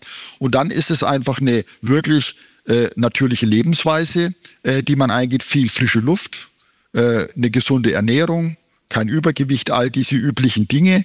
Und äh, bei den Infektionen muss man ganz klar sagen, es ist wichtig, wenn man selbst glaubt, infektiös zu sein, ob nun mit Durchfall äh, oder mit Husten und Schnupfen, dann geht man eh nicht unter die, die, die Leute, das ist klar. Aber man muss nicht zwangsweise Menschen ausgrenzen und die alleine lassen. Und das ist eben meine Botschaft auch am Schluss, dass ich sage, äh, wenn es früher nicht Pandemien, aber doch lokal Epidemien gegeben hat, dann wurde das von Gesellschaften gut bewältigt, wenn diese Gesellschaften Solidarität der Menschen untereinander ausgeübt haben, aber nicht Menschen mit Polizeigewalt weggesperrt haben. Und da habe ich ja dieses schöne Beispiel von London und Bristol zur Pestzeit 1665, wo in London etwa 70, 80.000 Menschen vielleicht gestorben wären an dieser Pest und in Bristol, also eine Quote vielleicht von 20, 30 Prozent der anwesenden äh, Bürger, und in Bristol sind 0,6 Prozent gestorben bei sehr wahrscheinlich der gleichen Erkrankung. Ganz einfach, weil man dort in Bristol verhindert hat, dass sich die Oberschicht aufs Land zurückzieht, sondern in der Stadt bleiben muss und dafür sorgen muss, dass die Verhältnisse nicht eskalieren. Und das ist auch ein gutes Beispiel dafür, da sind wir wieder am Anfang, äh, dass die Oberschicht eben schon immer ein Interesse an diesen Seuchen hatte und eben gesagt hat, Flucht als beste Medizin, wir sind weg. Und wo sie eben nicht weg konnte, wie in Bristol, da hat es gar keine Übersterblichkeit gegeben. Da haben sich diejenigen, die Geld hatten, tatsächlich um die Kranken gekümmert. Man hat ein Pesthaus eingerichtet, wo die Kranken versorgt worden sind. Man hat die Leute, die ihre Arbeit verloren hätten, weiter mit Geld versorgt. Das hat damals auch schon eine Stange Geld gekostet für die Kommune Bristol. Aber es hat sich eben daran gezeugt, gezeigt, dass die Pest keine Katastrophe wurde. Und äh, wir haben es jetzt bei Covid-19 gesehen und das gilt für alle vergangenen Seuchen. Die Katastrophe waren immer die Maßnahmen, aber kein Krankheitserreger. Durch all Ihre Bücher zieht sich ja das Mantra, dass Vorbeugen besser ist als Heilung. Wenn Sie einen Gesundheitslehrplan für Schulen schreiben müssten oder dürften, was würde dort drin stehen? Ja, es würde erst mal drinstehen, dass es grundsätzlich ein Leben gibt, das mal keine Medizin braucht. Medizin braucht man vielleicht in bestimmten Situationen, äh, wenn man krank geworden ist, aber in den meisten Krankheitssituationen ist das gar nicht der Fall. Und das kann man ja gut daran erklären, dass die Menschheit schon jetzt seit Hunderttausenden von Jahren, wahrscheinlich auch schon länger als eine Million Jahre auf diesem Planeten lebt und so eine Medizin, wie wir sie heute als systemrelevant erachten, es eben nur in den letzten 50 Jahren gegeben hat. Also fast nie. Und es ist nicht so, dass damals die Menschheit ständig an der Grenze zum Aussterben gewesen ist. Nein, nein, da gab es auch schon sehr viele Menschen und sehr viele Bevölkerungen mit vielen Kindern haben proliferiert. Und das hat man alles nur mit natürlichen Heilmitteln gemacht, Heilkräutern, mit empathischer Pflege, mit der Hilfe bei irgendwelchen Verletzungen und Schienungen. Das heißt, das meiste kann man eigentlich ohne jetzt unsere hochtechnisierten Kliniken regeln. Man braucht das nur in wenigen Situationen. Und für die Vorbeugung gilt es eben, dass man sich die wichtigsten Krankheitssituationen ansieht, also eben eine Erkältung, ist äh, eine häufige Situation bei uns, aber vor allem auch deswegen häufig geworden, weil wir im Winterhalbjahr in beheizten Räumlichkeiten leben, die eine sehr trockene Luft haben. Und der Umstieg vom Sommerhalbjahr aufs Winterhalbjahr, das ist dann das Kritische. Wenn Schleimhäute austrocknen, werden sie empfindlicher und leichter durchgängig für irgendwelche Krankheitserreger. Und wenn wir eben auch im Winterhalbjahr viel an der frischen Luft sind, und auch dafür für eine ordentliche Luftfeuchtigkeit durch gute Belüftung sorgen, dann ist unser Krankheitsrisiko geringer und dann brauchen wir halt einen Schal um den Hals, aber sicher keine Maske vorm Gesicht. Und das ist bei ähm, Nahrungsmittelvergiftungen ähnlich, dass man sich eben genau anschauen muss, was man isst und dass man sich immer klar sein muss, auch wenn es viele sicherlich nicht tun, wenn ich eben viele Fertignahrungsmittel, ob nun im Supermarkt kaufe oder in der Gastwirtschaft esse, habe ich immer ein Risiko, weil ich nicht weiß, wie die hergestellt worden sind. Da können Kontaminationen drin sein, da können Gifte drin sein. Je mehr Rohprodukte ich selbst für die Nahrungsmittel verwende und sie selbst herstelle, umso sicherer bin ich. Und so kann man eben die ganzen Lebensbereiche durchgehen und dann stellt man fest, dass man sehr, sehr viele Risiken nicht völlig ausschließen, aber doch minimieren kann. Gerd Reuter als Gesundheitsminister. Was gehen Sie in den ersten 100 Tagen an? Gut, die Gedanken müsste ich mir gar nicht machen. Ein Querdenker wie ich, der eben immer alles hinterfragt, äh, der kommt in einer Gesellschaft, ob vor 500 Jahren oder jetzt, nie in diese Position. Das lässt man nicht zu, sage ich mal. Aber das Entscheidende wäre, dass man die ganze Basis der Medizin grundsätzlich umstellt. Das wird zwar immer wieder versprochen von jedem Gesundheitsminister, aber nur damit sich auch schließlich nichts ändert und immer noch mehr Geld in den medizinisch-industriellen Komplex fließt. Es ginge eben los mit dieser Krankenversicherung beispielsweise, äh, dass man sagen muss, ja, es gibt eine Basisversicherung und eine Basisversorgung mit dem Anspruch, aber der Rest, das ist alles Kürprogramm. Das heißt also, es werden auch von diesen Krankenversicherungen nur evidenzbasierte Maßnahmen bezahlt. Und ich habe ja diese Studie zitiert. Wenn sechs Prozent der Medizin evidenzbasiert sind, dann werden halt die anderen 94 Prozent beispielsweise nicht bezahlt. Was glauben Sie, wie schnell diese Zahlen dann nach unten gehen würden bei der Frequenz? Wie viel weniger Prothesen und Herzschrittmacher und Herzkatheter stattfinden würden? Äh, das würde sich einfach in Angebot und Nachfrage lesen. Natürlich würde man sofort den Shitstorm bekommen, es ist Sozialdarwinismus und alles, aber das wären Maßnahmen, die wirklichen Sinn machen und die Vorortversorgung stärken. Da gibt es ja sogar immer wieder mal Pläne, dass man eben nicht für jede Unpässlichkeit in der Arztpraxis sitzt, sondern dass man, wie das früher auch häufig gewesen ist, so Gemeindeschwestern hatte, wie das beispielsweise auch in England noch üblich ist. Das sind Leute, die haben vielleicht einen vier- oder sechs Wochen Kurs, sind äh, beschlagen in Hausmitteln und der Hilfe und die sind einfach unterwegs, die, die gehen mal rum äh, und äh, klingeln auch mal an der Tür und fragen, wie, wie, wie sieht es eigentlich aus und können sie irgendwas tun oder man kann zu denen einfach so kommen. Das möchte natürlich der ärztliche Berufsstand nicht, sondern sondern der möchte das Ganze natürlich als eine äh, Dienstleistung, die im Arztbereich äh, bleibt, haben. Aber das wäre für viele dieser Kleinigkeiten eine Lösung und würde vor allem auch das Bewusstsein stärken, dass nicht jeder glaubt, mit einer Kleinigkeit in eine Notaufnahme gehen zu müssen. Denn das wird ja jetzt sogar in den Medien schließlich mal hochgekocht, was wir aber schon seit Jahrzehnten wissen, dass 95 Prozent derjenigen, die in den Notaufnahmen sitzen, äh, dort eigentlich nicht als medizinischer Notfall sitzen, sondern dass das eben andere Gründe hat. Teilweise eben ein echter Missbrauch, teilweise aber eben auch eine völlig unnötige Angst bei jeder Unpässlichkeit und das wäre vielleicht noch der dritte und letzte wichtigste Punkt, dass man sagen muss, diese ganzen Angstkampagnen, die jetzt gemacht werden von den Gesundheitsministerien, von der Weltgesundheitsorganisationen, so etwas muss unter Strafe gestellt werden. Eine Volks Verhetzung ist das ja eigentlich, dass man sagt, ihr seid ständig äh, äh, lebensbedrohlich gefährdet durch bestimmte Krankheiten, sondern man muss Zuversicht ausstrahlen. Und diese Zuversicht ist auch das, was Menschen in früheren Zeiten gewusst haben. Ich habe das ja auch mal zitiert, dass ein Leibarzt äh, des Königs in Böhmen gesagt hat, wenn man nicht von der Pest spricht, dann passiert auch nichts. Und das wäre ein Ratschlag, der hätte auch bei Covid-19 funktioniert. Ja, Im Buch Heilung Nebensache, geschrieben 21, also mitten in dieser Corona-Inszenierung, sehen Sie uns im Wartesaal einer Pharmadiktatur und meinen, dass die finstersten Zeiten erst noch kommen werden. Äh, jetzt nach dem Blick auf die Seuchengeschichte, auf Pest und so weiter, ähm, gilt das immer noch mit dem Wartesaal der Pharmadiktatur? Ja, Leider ist das aktueller denn je, denn schauen wir uns an, was hier mit dem Pandemievertrag Mitte nächsten Jahres von vielen Staaten auf der Welt, unter anderem eben auch von Deutschland, einfach durchgewunken werden soll.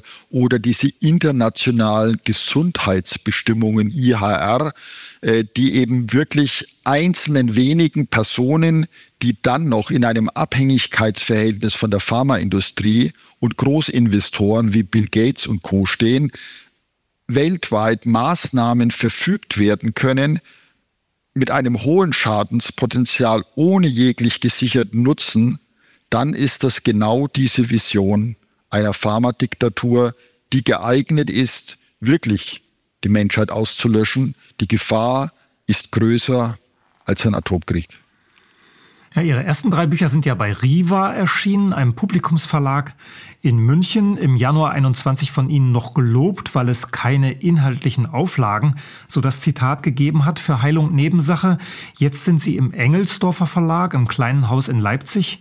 Wollte Riva Sie nicht mehr mit dieser solchen Geschichte? Die wollten schon dieses Buch, wo ich mich mit den verkannten und vertuschten hm. Todesursachen berühmter Personen äh, geschrieben habe Ende letzten Jahres, die wollten diese schon nicht haben, ganz einfach, weil sie gesagt haben, das interessiert doch niemanden, woran jemand gestorben ist. Dass das gerade bei berühmten Personen, wenn Leute dann auch umgebracht worden sind, obwohl sie offiziell immer noch als Krankheitstote laufen, durchaus sehr relevant ist, wollte man dort leider nicht sehen. Und äh, gut, ich sag mal so, der Verlag hat sich leider aus meiner Sicht auch stark zum Negativen verändert. Das sind im Wesentlichen Koch- und Backbücher, die dort verlegt werden.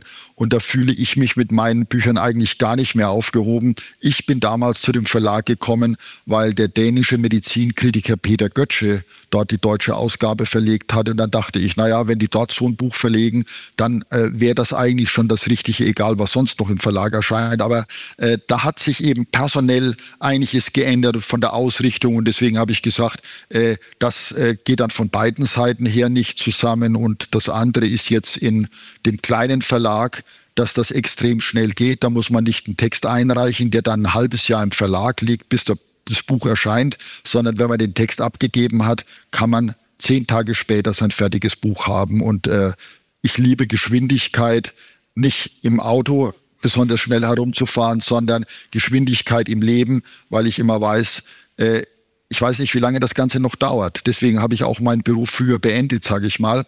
Äh, ich bin nicht davon ausgegangen, dass ich dann mit 65 noch 15 Jahre Pensionszeit habe.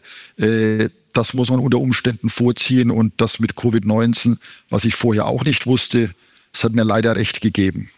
Ja, beim Publizieren sind wir ja auch verwöhnt mittlerweile durch das Internet. Man schreibt einen Text und der kann in der nächsten Stunde online sein. Und bei Büchern nervt es einfach, wenn das dann ewig dauert und der Verlag nochmal äh, bis zum Herbst warten will, bis dann die Buchmesse startet und solche Dinge. Ja, Sie haben ja schon die, bis die der Lande Katalog gedruckt ist, so ungefähr. Ja, ne? ja, ja. Das ist ja.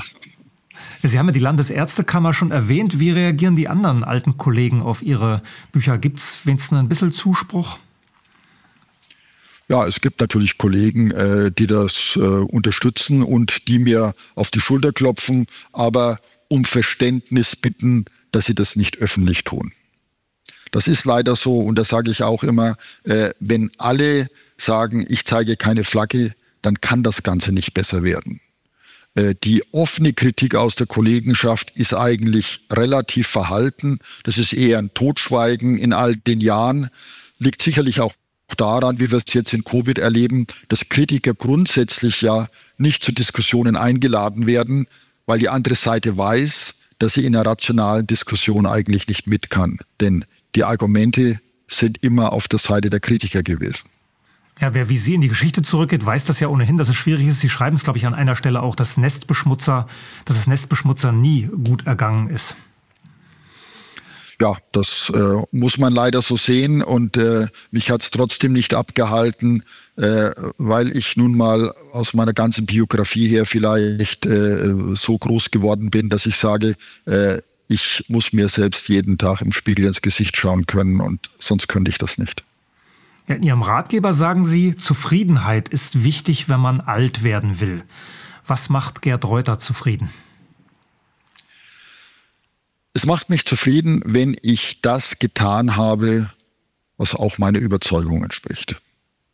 Äh, das ist Gott sei Dank in vielen Fällen so gewesen, aber es wäre gelogen, wenn ich sagen würde, das habe ich mein ganzes Leben lang so gehalten. Nein, auch ich habe leider in meinem Leben immer wieder Dinge machen müssen, äh, wo ich äh, schon vorher sagen musste, da kann ich eigentlich eher nicht mit.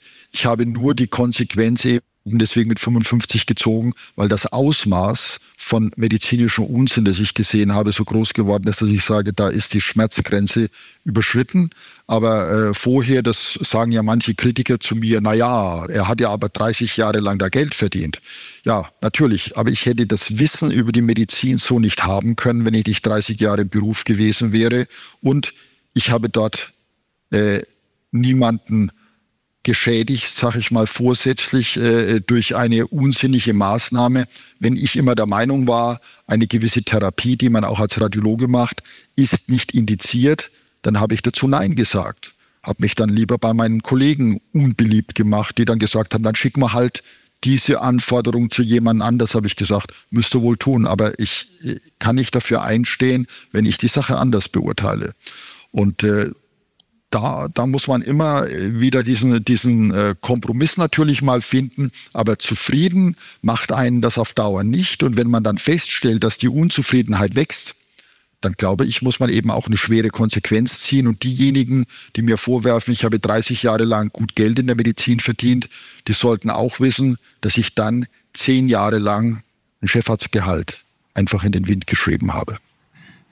War das in diesen 30 Jahren ein Prozess oder gab es ein Schlüsselerlebnis, wo Sie gesagt haben, jetzt reicht's? Ja, es war ein Prozess gewesen. Es gab dann eben am Schluss Ereignisse, dass in der letzten Klinik, in der ich tätig war, äh, eine neue Therapie eingeführt worden ist, Wirbelsäulen chirurgische Maßnahmen, die in einem haarsträubenden Maße aus meiner Sicht von der Indikation her äh, nicht im Interesse der Patienten sein konnten. Und da habe ich gesagt, das können wir so nicht machen in dem Haus. Und wenn das Haus aber hier die Priorität sitzt, aus welchen Gründen auch immer, dann brauchen Sie einen neuen Radiologen für das Ganze. Aber äh, ich äh, werde dem nicht einfach tatenlos zusehen, äh, wenn ich weiß, dass es für die Betroffenen einfache und bessere Möglichkeiten gibt. Wir müssen das Chefarztgehalt wahrscheinlich noch auflösen. Das ist sechsstellig im Jahr, damit man eine ungefähre Vorstellung hat, worauf Sie da verzichtet Klar. haben. Ja. Ich habe ja, hab noch zwei Fragen auf meinem Zettel, die ich in jedem Interview stelle. Äh, wie sieht die Welt aus, in der Sie gern leben würden? Es wäre eine Welt, in der die Menschen einfach mal wieder den Wert ihres Nächsten tatsächlich schätzen und nicht Neid und Missgunst, so wie wir es mit Corona ziemlich ungeschönt erlebt haben, offensichtlich für viele Menschen höher steht als ein Miteinander, obwohl genau dieses Miteinander die Menschheit ja weitergebracht hat. Denn äh, wir sind von der Biologie her Herdentiere. Ich bin auch zwar eher ein Mensch, der nicht so viele Sozialkontakte von sich aus sucht, aber ich bin mir wohl bewusst, dass vieles nicht gehen würde, wenn nicht andere Menschen äh, im Handwerk, in anderen auch akademischen Berufen äh, äh, Gutes geschafft und gemacht hätten und ihr Wissen dann für die Gemeinschaft zur Verfügung stellen. Und äh, dieses neidlose Anerkennen der Tätigkeit anderer und erstmal ohne nachzufragen, dem anderen einfach zur Hilfe zu eilen, äh, das ist etwas, was ich jetzt massiv vermisse und ich weiß auch nicht, wie wir da wieder zurückkommen. Aber das wäre eine Gesellschaft, in der man gerne lebt und äh, die man dann auch in seinem Frieden wieder verlassen kann. Ja, meine letzte Frage zielt schon in diese ferne Zukunft. Was bleibt von Gerd Reuter? Was sollte bleiben, wenn Sie Einfluss darauf hätten, was bleibt? Ja, was bleiben kann, sind vielleicht irgendwo ein paar verstaubte Exemplare meiner Schriften, der vielen Artikel und Bücher, die ich geschrieben habe, die irgendwo jemand in 500 Jahren vielleicht doch noch einem Regal findet, so wie wir heute irgendwelche verstaubten Manuskripte nochmal ausgegraben haben und sagen müssen, Mensch, toll, was der damals geschrieben hat.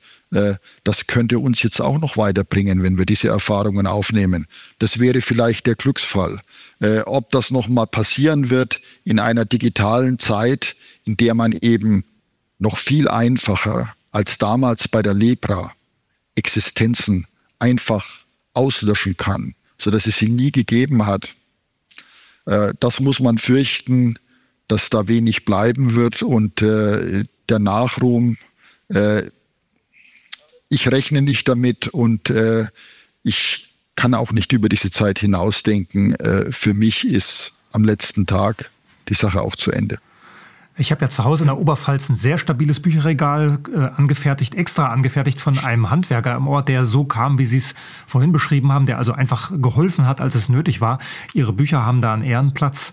Also da gibt's vielleicht auf dem Land eine Überlieferungschance. äh, vielen Dank. Ja, es kann gut sein, nicht? Also gerade auf dem Land, äh, wo Razzien vielleicht nicht so schnell ablaufen, auch in früheren Zeiten als in Städten, hat man schon mal mehr Chancen. Vielen Dank für das Gespräch, Gerd Reuter. Ja, ich danke Ihnen, Herr Mein. Wenn Ihnen diese Sendung gefallen hat, dann teilen Sie den Link auf den digitalen Plattformen, spenden vielleicht sogar, nicht für mich, das wissen Sie, äh, sondern für das Team, das solche Gespräche möglich macht. Das war Apolut im Gespräch. Ich bin Michael Mein. Bleiben Sie uns gewogen.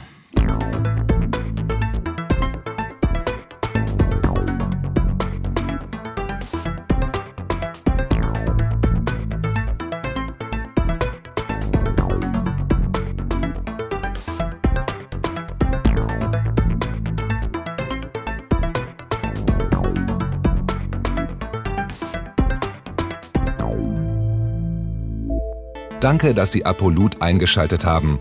Wir sind ein unabhängiges Presseportal.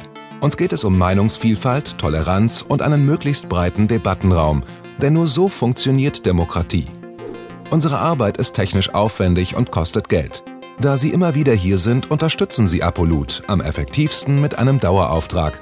Mehr Infos auf apolut.net/unterstützen. Apolut ist keine Einbahnstraße.